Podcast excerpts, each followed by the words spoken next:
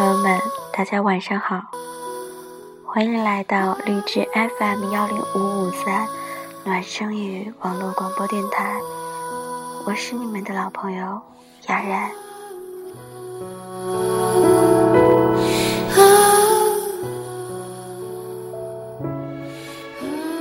耳机那头的你还好吗？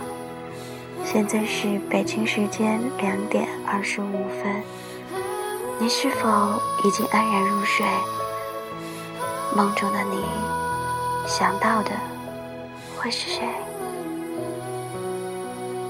又或者无法入眠的你，又因为何人何事呢？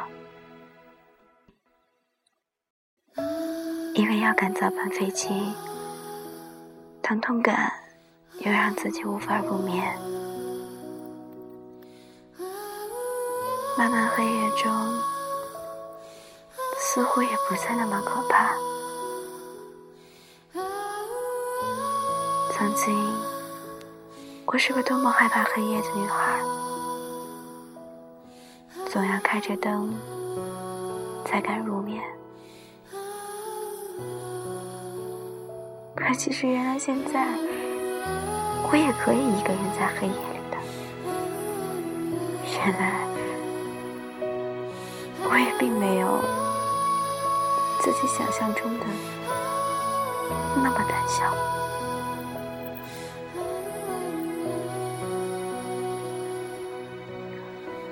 之前一直在准备比赛，很多朋友都问我：“你紧张吗？”我总是笑笑的告诉大家，我不紧张，没什么。今年不行，明年再来。我也的确是这样想的。可是到北京的那天，我发微信告诉他，我到北京了。他问我，你住在哪儿？接下来。有什么安排？稿件准备怎么样了？还有什么问题？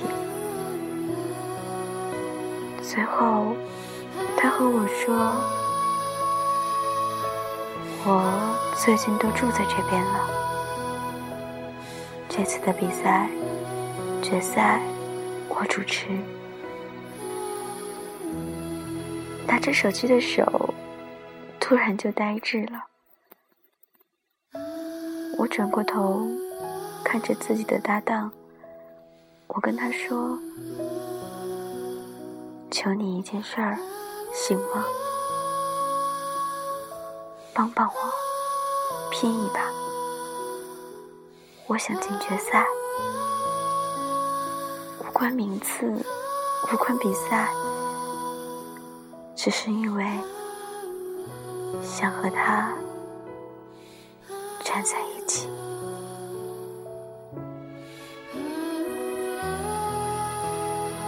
也许事情总是不能太完美，注定是要留有遗憾吧。也许真的因为自己的能力还达不到进决赛的那个标准，我没有进去。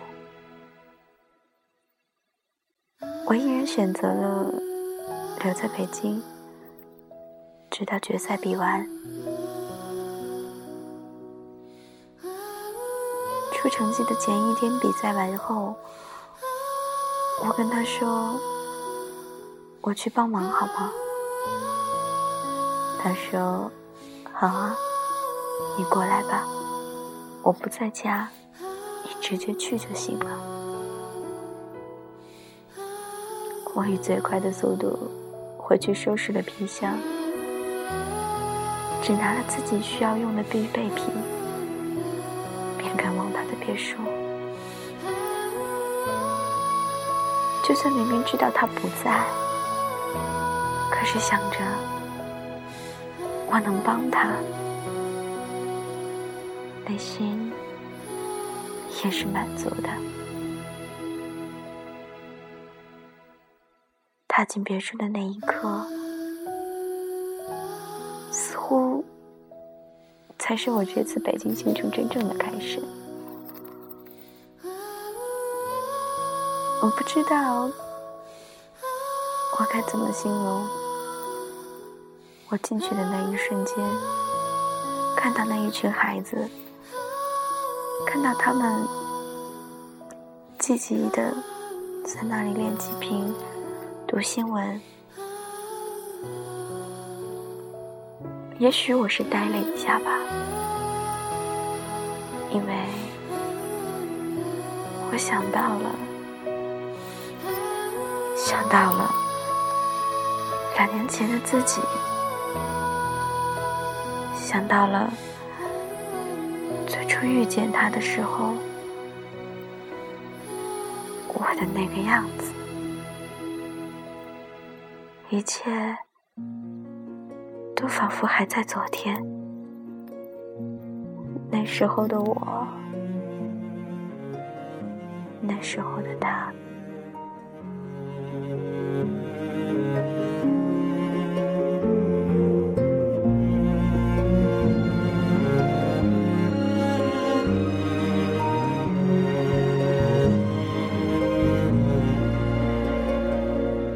匆匆那年，我们究竟说了几遍再见之后再拖延？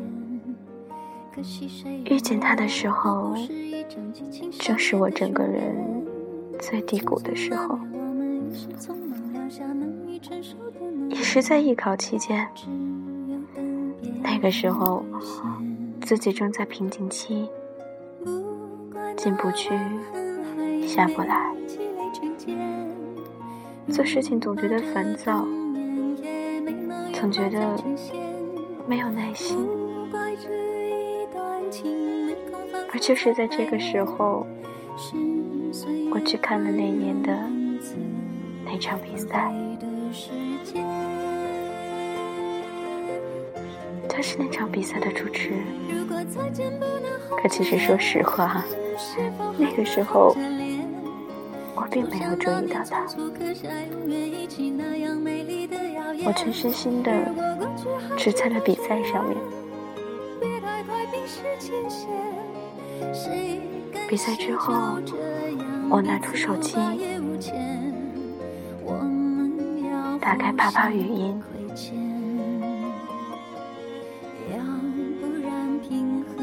突然之间，我在附近的语音里面。到了那个让我深陷着迷的声音，我深深的被那个声音所吸引，大着胆子、厚着脸皮的问了一句：“你是孔院的师哥吗？”第二天早晨，我看到他回我。是啊，你是哪一届的？也不知道自己那个时候哪来的胆子，哪来的信心，就回了他一句：“我是下一届的。”也许是被我这一句厚脸皮调皮的话吓到了，他只是跟我说了一句。那你是艺考生了，考试加油。本以为匆匆而过，没有交集，就这样罢了。可谁知后来，却因为一个朋友加了他的啪啪，他意外的知道了我的名字。其实这一次意外，让我们还有了交集。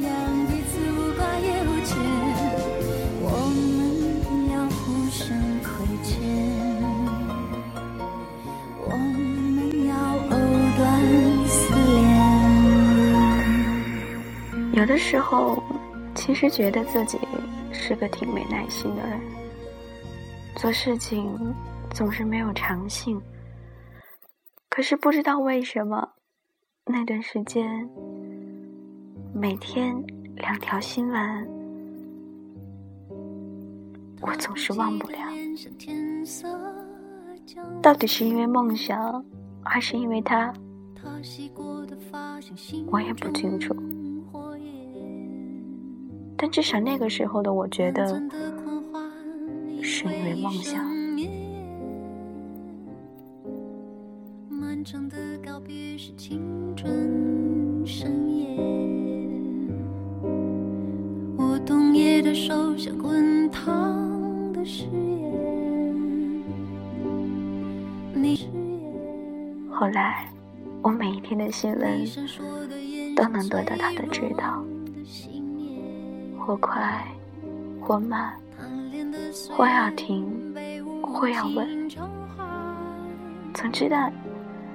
有各种各样的小毛病和小瑕疵，需要他来纠正。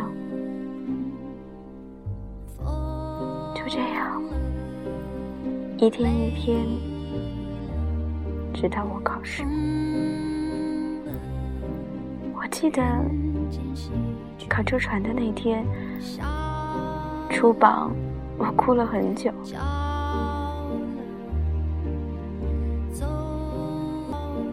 他问我情况的时候，我只是哭。他听我哭完，我说了一句：“其他两个都过了，只有那个没过。”他笑了笑，和我说。丫头，别哭，没什么，你还过了两门啊。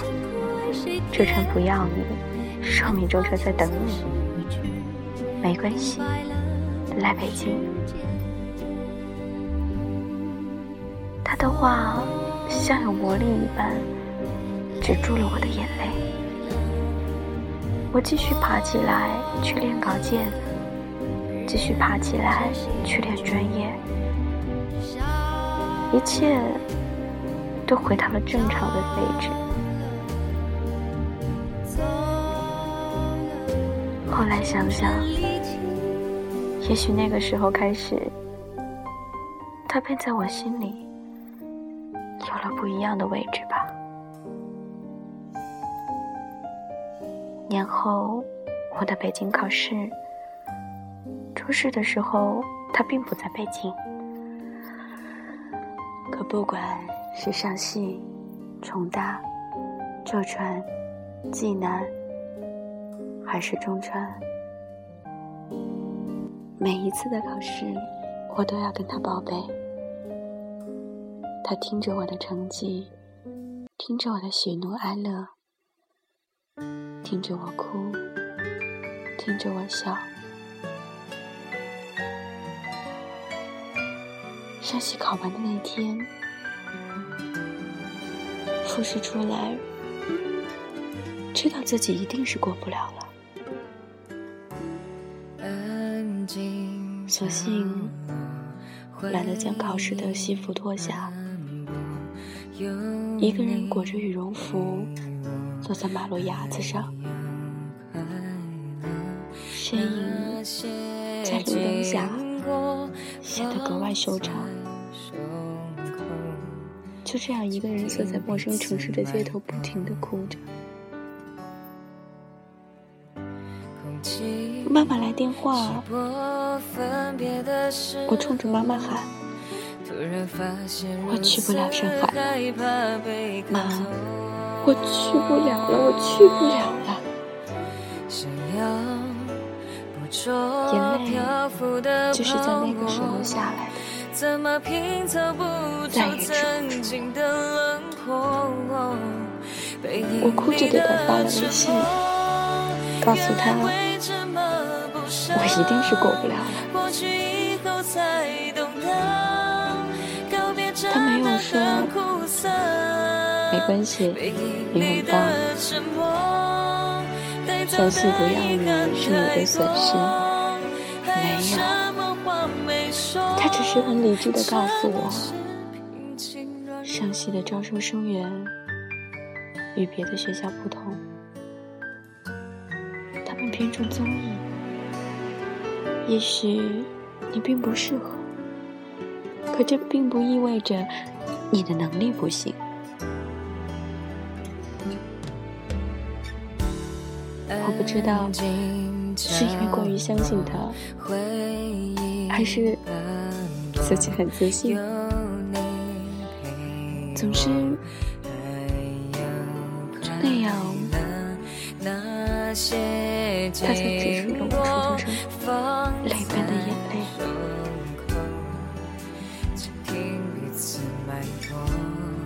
他的话似乎有着神奇的魔力。只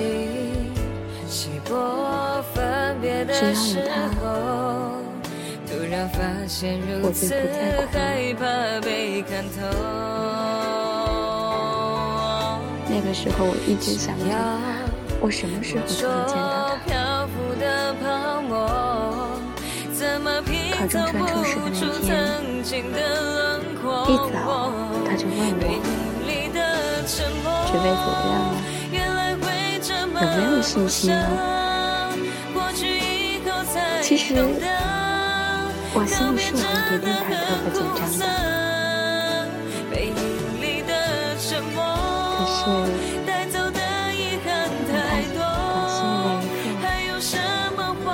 似乎所有的紧张都消失了。仅靠喘气而已。我曾问过他：“你来吗？你在现场吗？”他说：“我在西安出差，已经复试，我一定到考试现场陪你。”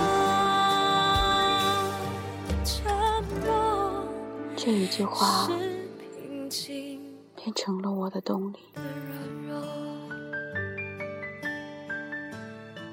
后考的时候，他发来微信跟我说：“丫头，紧张吗？”我没办法跟他说我不紧张，那是我的梦想啊，是我多少年的梦想。我和他说：“我紧张。”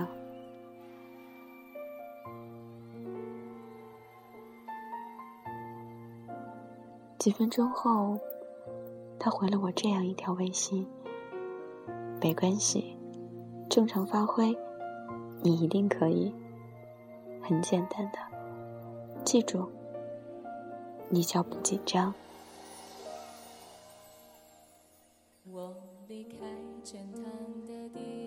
那是他第一次对我说这句话，但是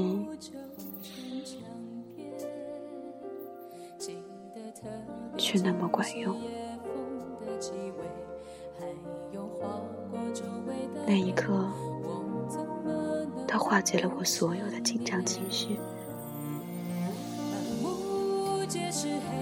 直到现在，我都不知道，是因为他的那句话，还是真的因为我也对自己很自信。总之那一天，轻轻松松的就考完了。出来后还笑着给他发微信，告诉他我考完了。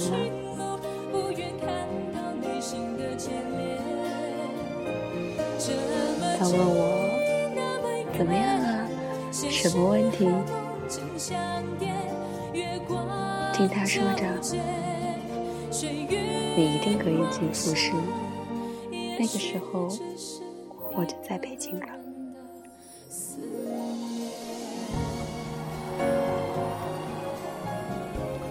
果然，我真的来了。进了复试，到了北京，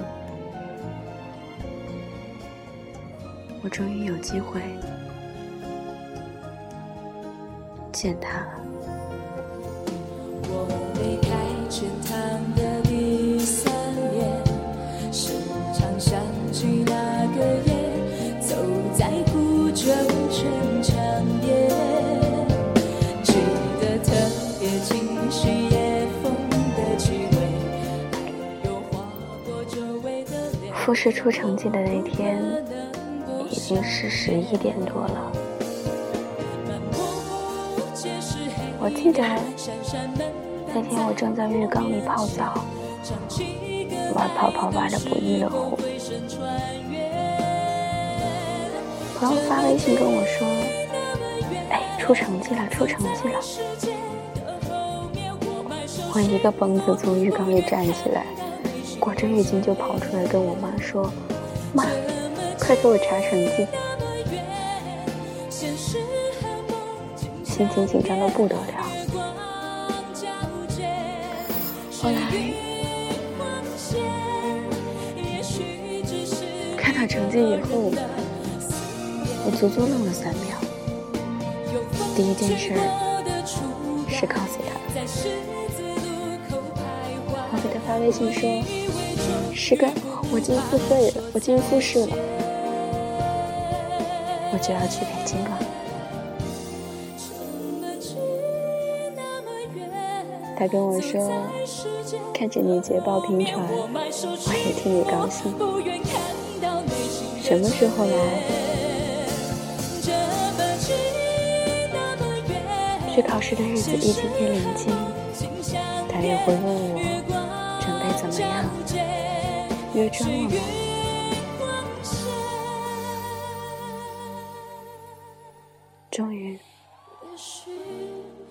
去北京了。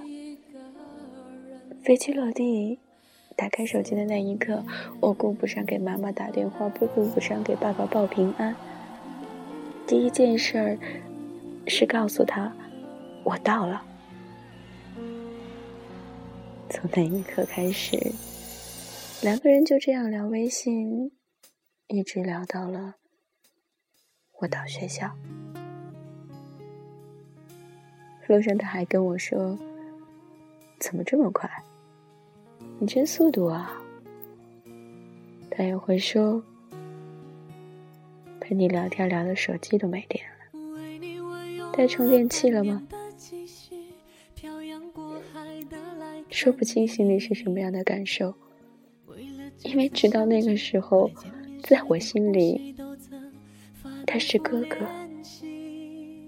也是老师。你从来没能将我的情意表达千万分之一为了这个遗憾我在夜里想了又想不肯睡去记忆它总是慢慢的累积在我心中无法抹去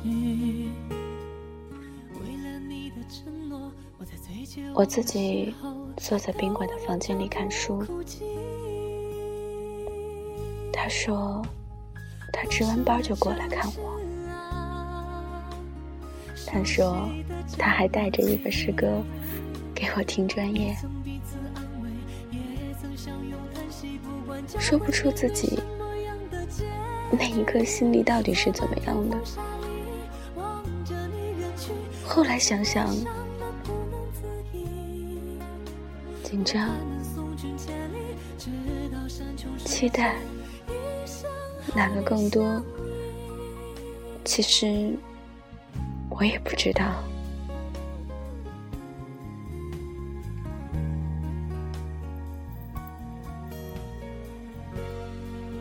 就那样，我静静的等着，可心里已经不平静了。看书也都看不到心里了，翻来覆去的，来回在那看我那几页稿件，读那几条新闻。我希望你看到的是最完美的我，即使那个时候我并不知道会喜欢上你，而这些喜欢就再也无法自拔。那一天，其实。他不知道，他在楼道里的时候，我已经听到了他的声音，听到了他在和旁边的那个师哥说。可是，当敲门声响的时候，我还是故意的问了一句：“谁呀？”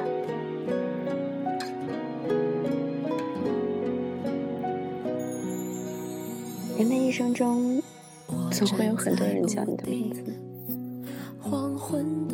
可就有那么一个人叫出来，会让你觉得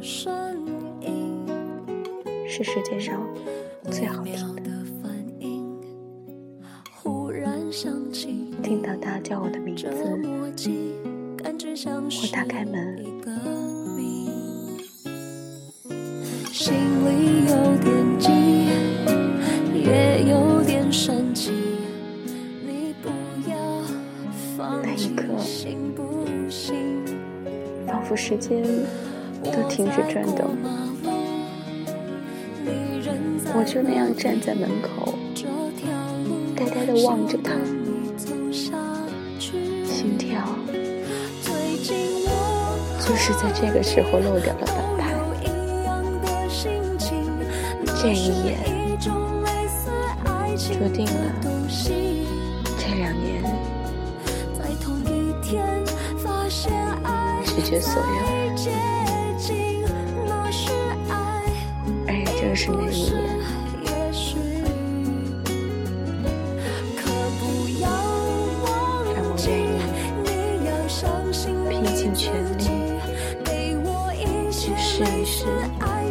所有的可能。我似乎已经忘了要让他进来。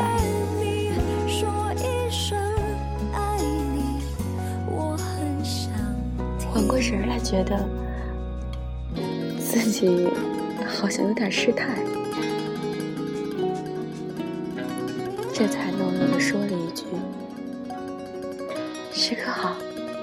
快进来。”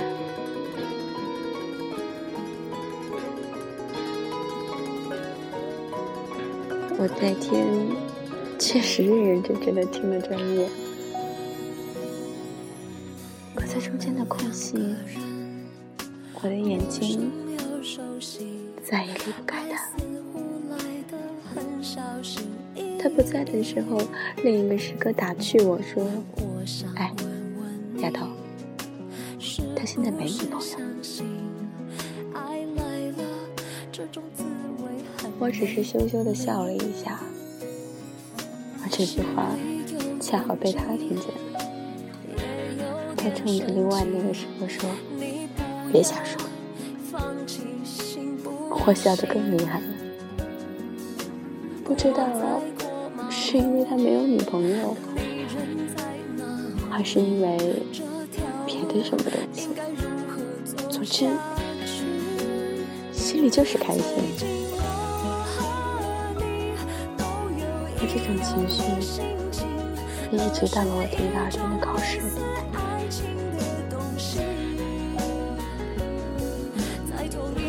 一早收到了他的微信，化妆时因为落了东西，又麻烦他跑到宾馆帮我取。本来。觉得考试之前应该不会见到他们，可有的时候，缘分这种东西真的很奇妙。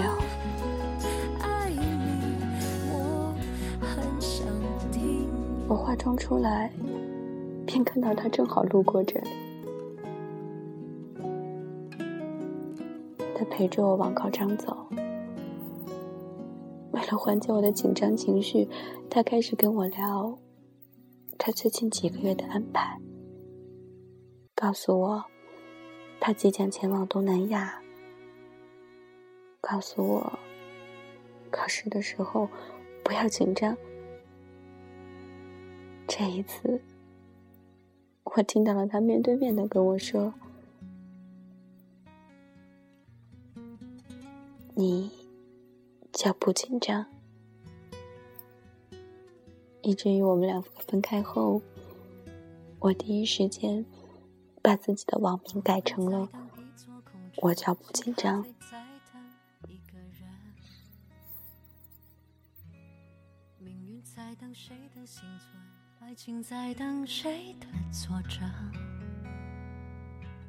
坠落了灵魂。的星辰，一个人冷不冷？你依稀的吻还能骗人。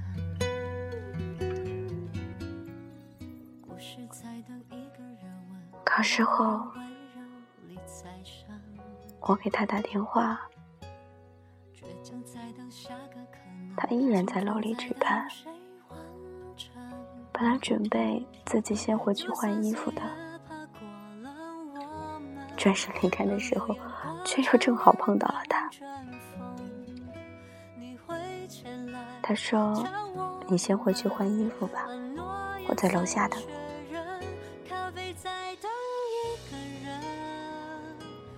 当我走下楼，透过那面玻璃门，看到外面站着的他。满心、满脸、满眼都是笑容。虽然知道这个人并不属于我，可我就是开心，难以抑制的开心。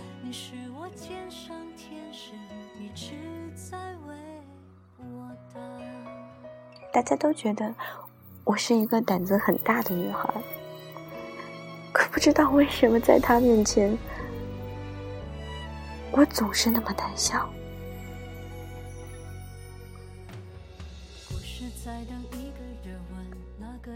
考试结束离开北京的时候，给他留下了一件礼物，甚至没有勇气当面交给他，我怕我的眼神会出卖自己，于是。只是写了一张卡片，留到了前台。到机场后，他发微信问我登机了吗？我告诉他马上我要走了。他说回去好好努力。我在北京等你。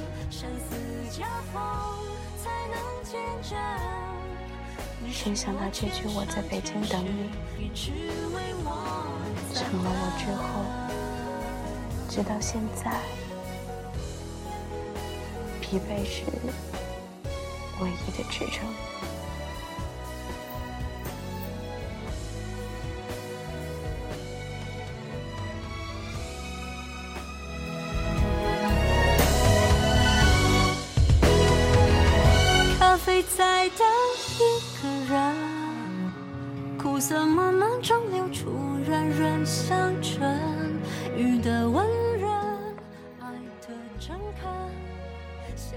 希望总是美好的，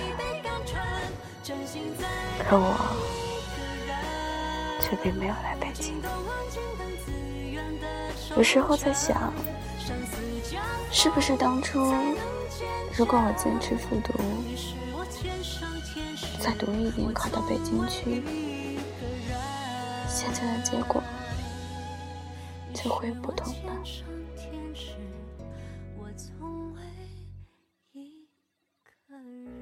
因此，有时候总是在怨恨自己当时为什么没有再坚持一下。也许那样，我就能去了北京。也许那样，现在的我会过得比现在的我开心、快乐许多吧。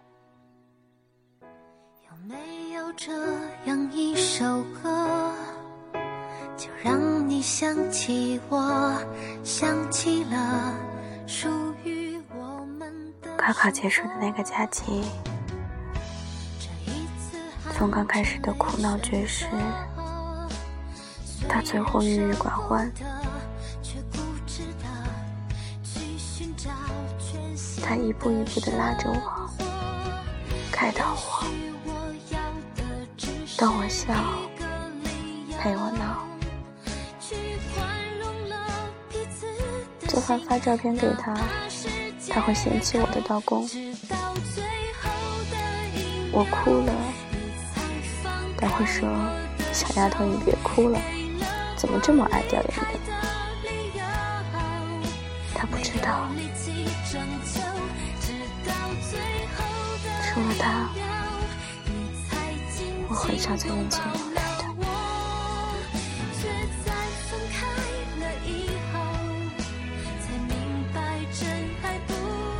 也是在那个假期之后吧，我发现我真的无法自拔了。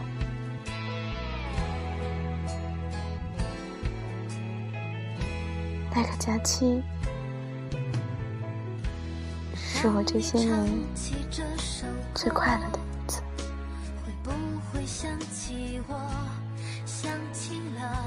守着他的晚安入睡，看着他的早安起床。听着他跟我分享他每天的趣事儿，也会听他严肃认真的教我写论文，严肃认真的说：“好好看看，这样写对吗？”正所谓人师出高徒，现在的我写论文至少不发愁了。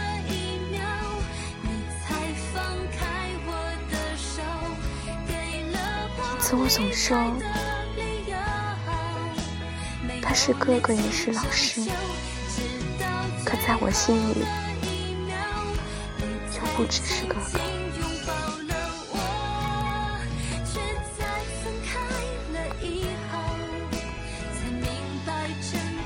开学之后，实在是无法忍受对他的思念。军训结束后的第一个假期中秋，我便拒绝了回家，背着妈妈飞到北京去了。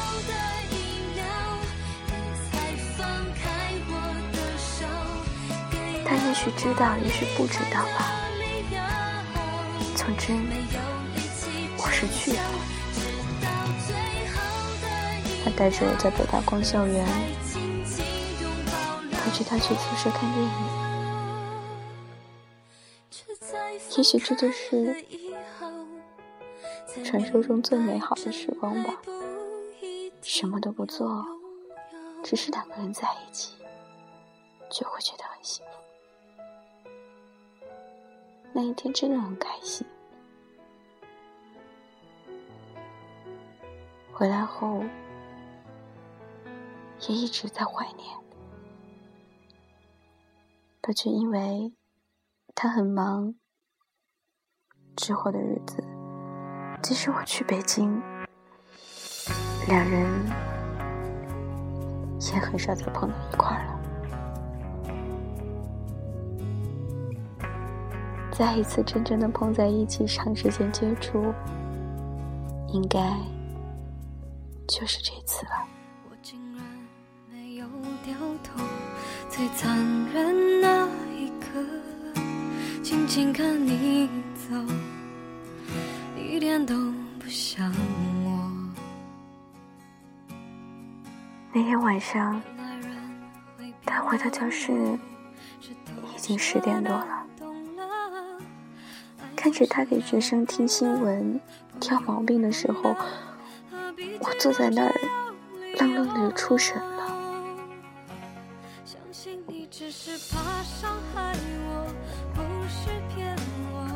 因为真的，一下就想到了自己，想到了最初见面时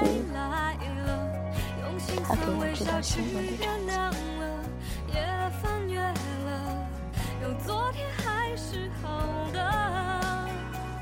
白天他总不在，跟这帮孩子的接触也是从那天开始的。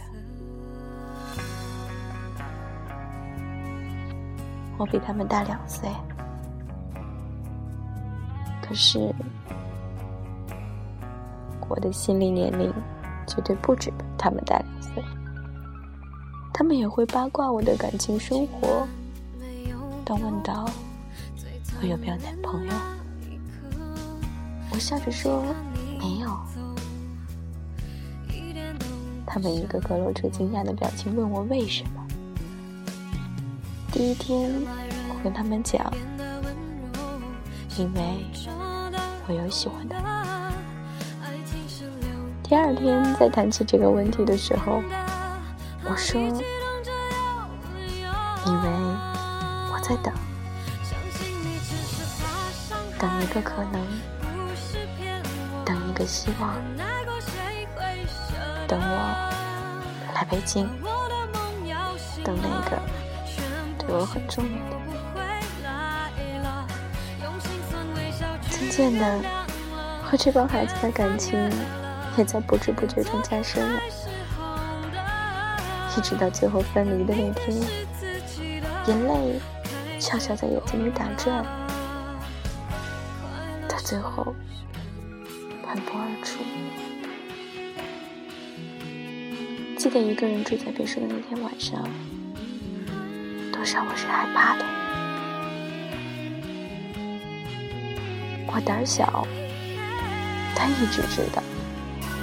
旅行的路上还总发小虫子吓我。可是那天，他打电话来，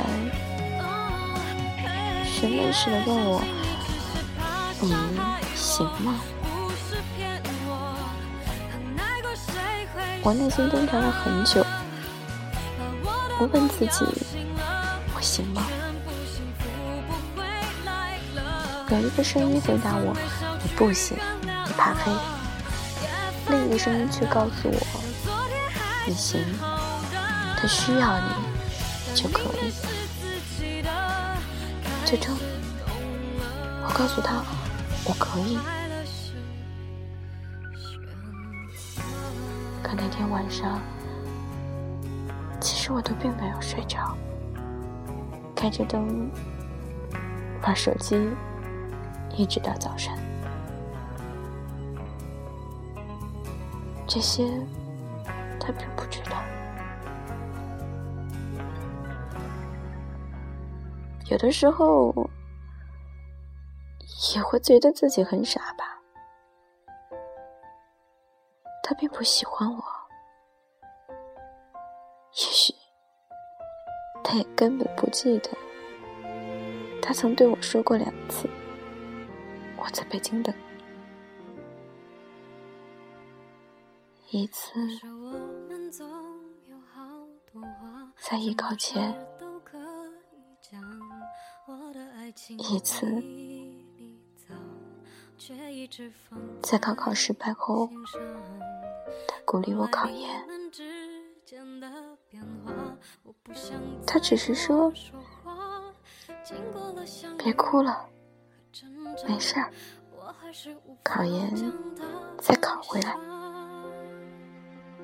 我在北京等你。”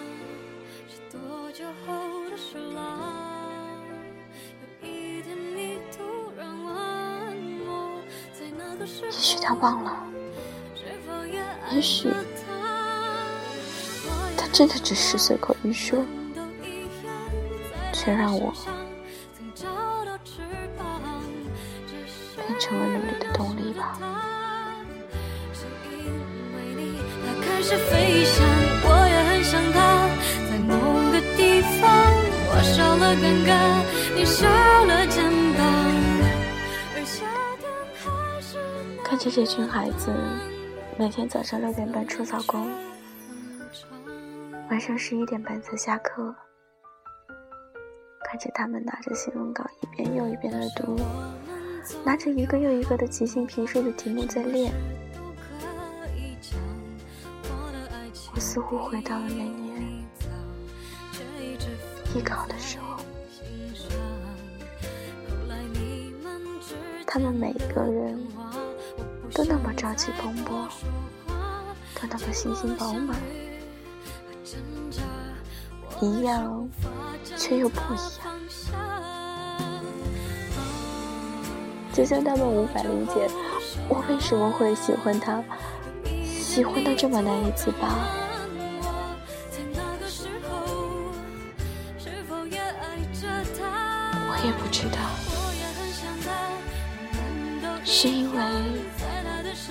他过于优秀，还是因为他陪我走过了那年我最迷茫困惑的时候？这一切我都无从而知。唯一知道的是，我喜欢着他。并且无论发生什么，会一直喜欢下去，哪怕只有那么一点点的可能，我都要拼尽全力去试一试。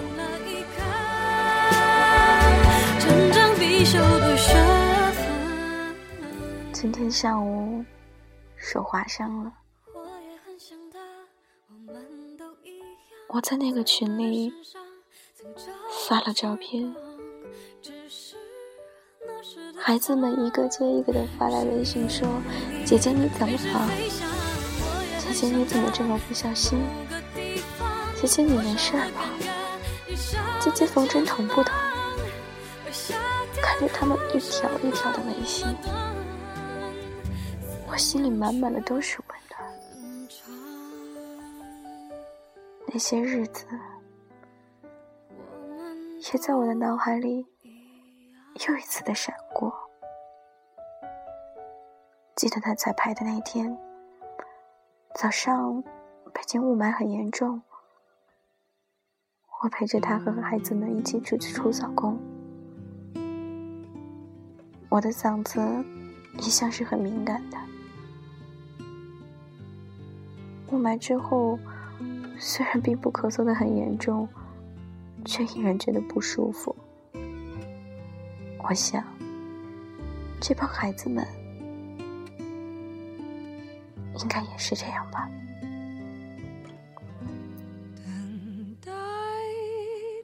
在想着，他彩排用嗓一天，应该嗓子也受不了。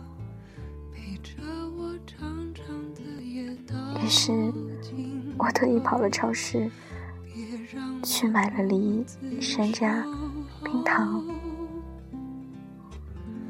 虽然在家我经常做饭，可那电压力锅，我真是第一次用。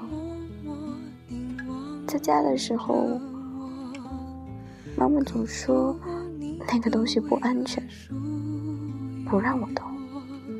我也总是拿别的锅去替代它。看到家里只有那一个锅的时候，其实我是犹豫的。可想了想，应该没事吧，索性就试一试了。快熬好放气儿的时候，还打电话求助了妈妈。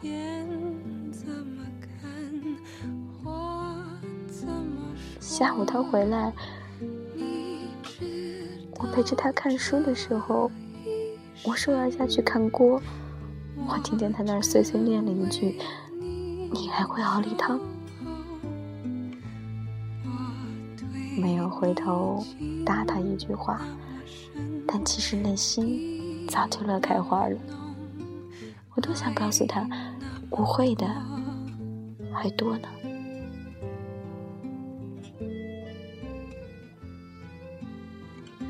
他下来盛汤的时候，我一直在外面悄悄地看着，直到看到他实在是盖不上那个锅盖了，我才走进厨房，嘲笑了他一番，轻轻把锅盖盖好。我笑着出去，听到他叫我，问我是怎么熬的。我认真仔细的告诉了他，就把材料放在那，一一跟他说明了。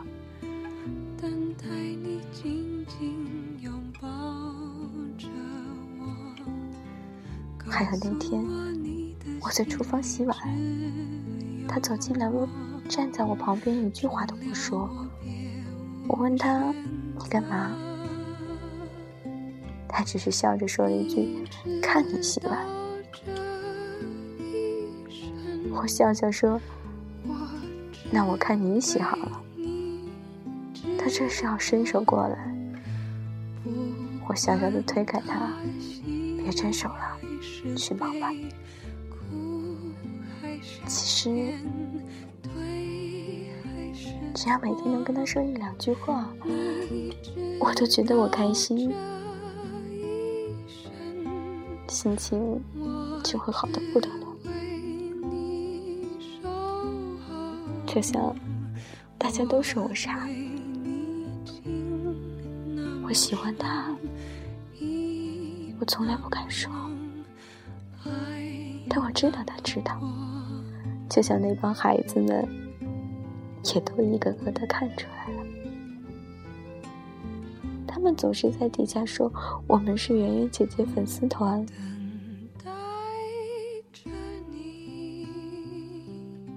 我感动于这帮孩子对我的这种帮助和爱，但我心里也明白，有些事别人帮不了。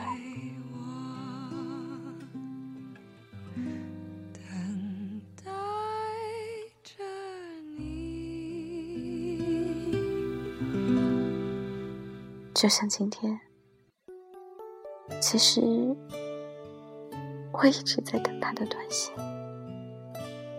等他的微信，等他的电话。受伤后，我并没有哭，直到进手术的时候，缝针、打麻药。我的眼泪倾盆而下，再也抑制不住了，抓着朋友就开始嚎啕大哭。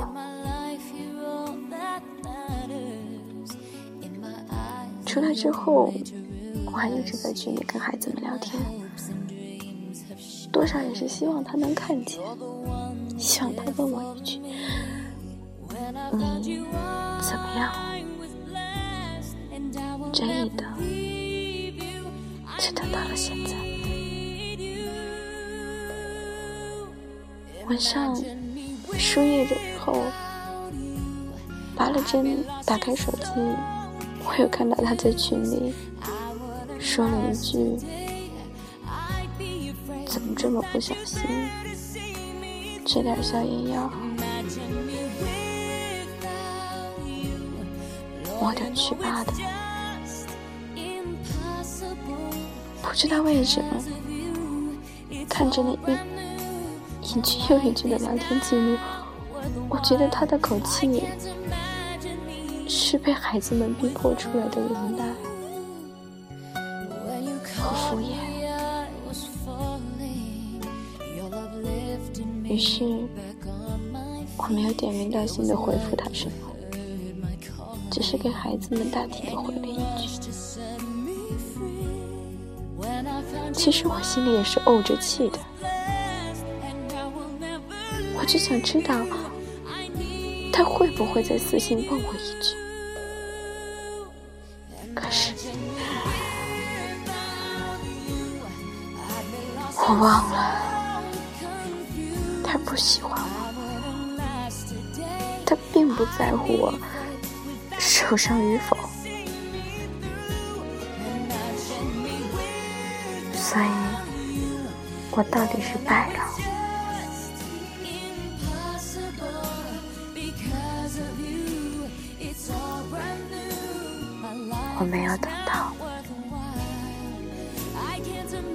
等到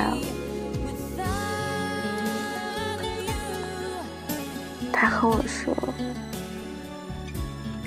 你怎么样？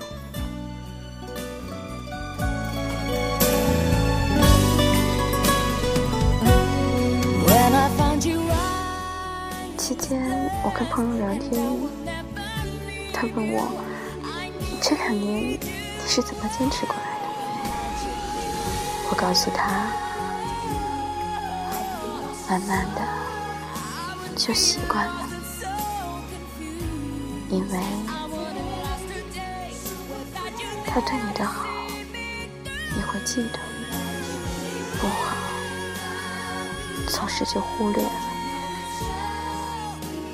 调整好心态，你并不能要求他为你做什么，因为你是喜欢他的，而他不喜欢。你选择暗恋开始的那一刻，你就应该做好这个准备了。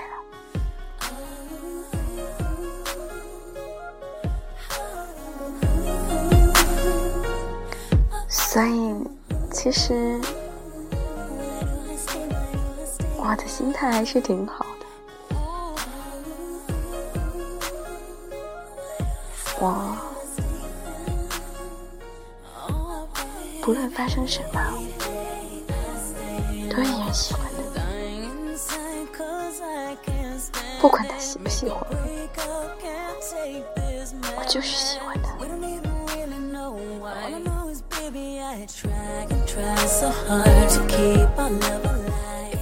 有一个孩子跟我说：“姐，到底为什么？改变不了他，为什么不能改变你自己？是他变得不那么重要。”我告诉他：“当一个人，当想念一个人、喜欢一个人变成一种习惯的时候。”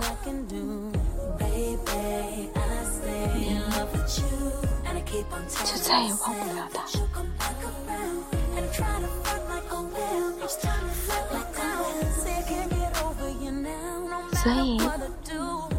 不管他是否记得他曾经说过“我在北京等你”，哪怕有一线希望，我都会为了这句话去努力。我一直告诉自己。你还有两年时间，考研，回北京。于是，我放弃了自己原本坚定的出国计划，告诉自己，一点点的希望也要试，哪怕最后不能成功，至少我没有遗憾。所以，我希望这个故事的结局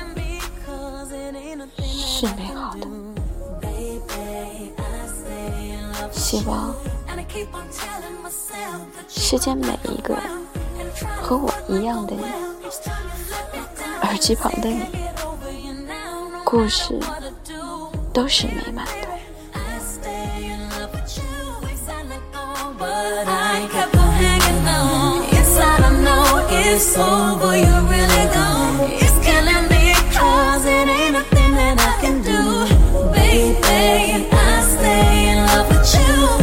keep on telling myself that you'll come back around.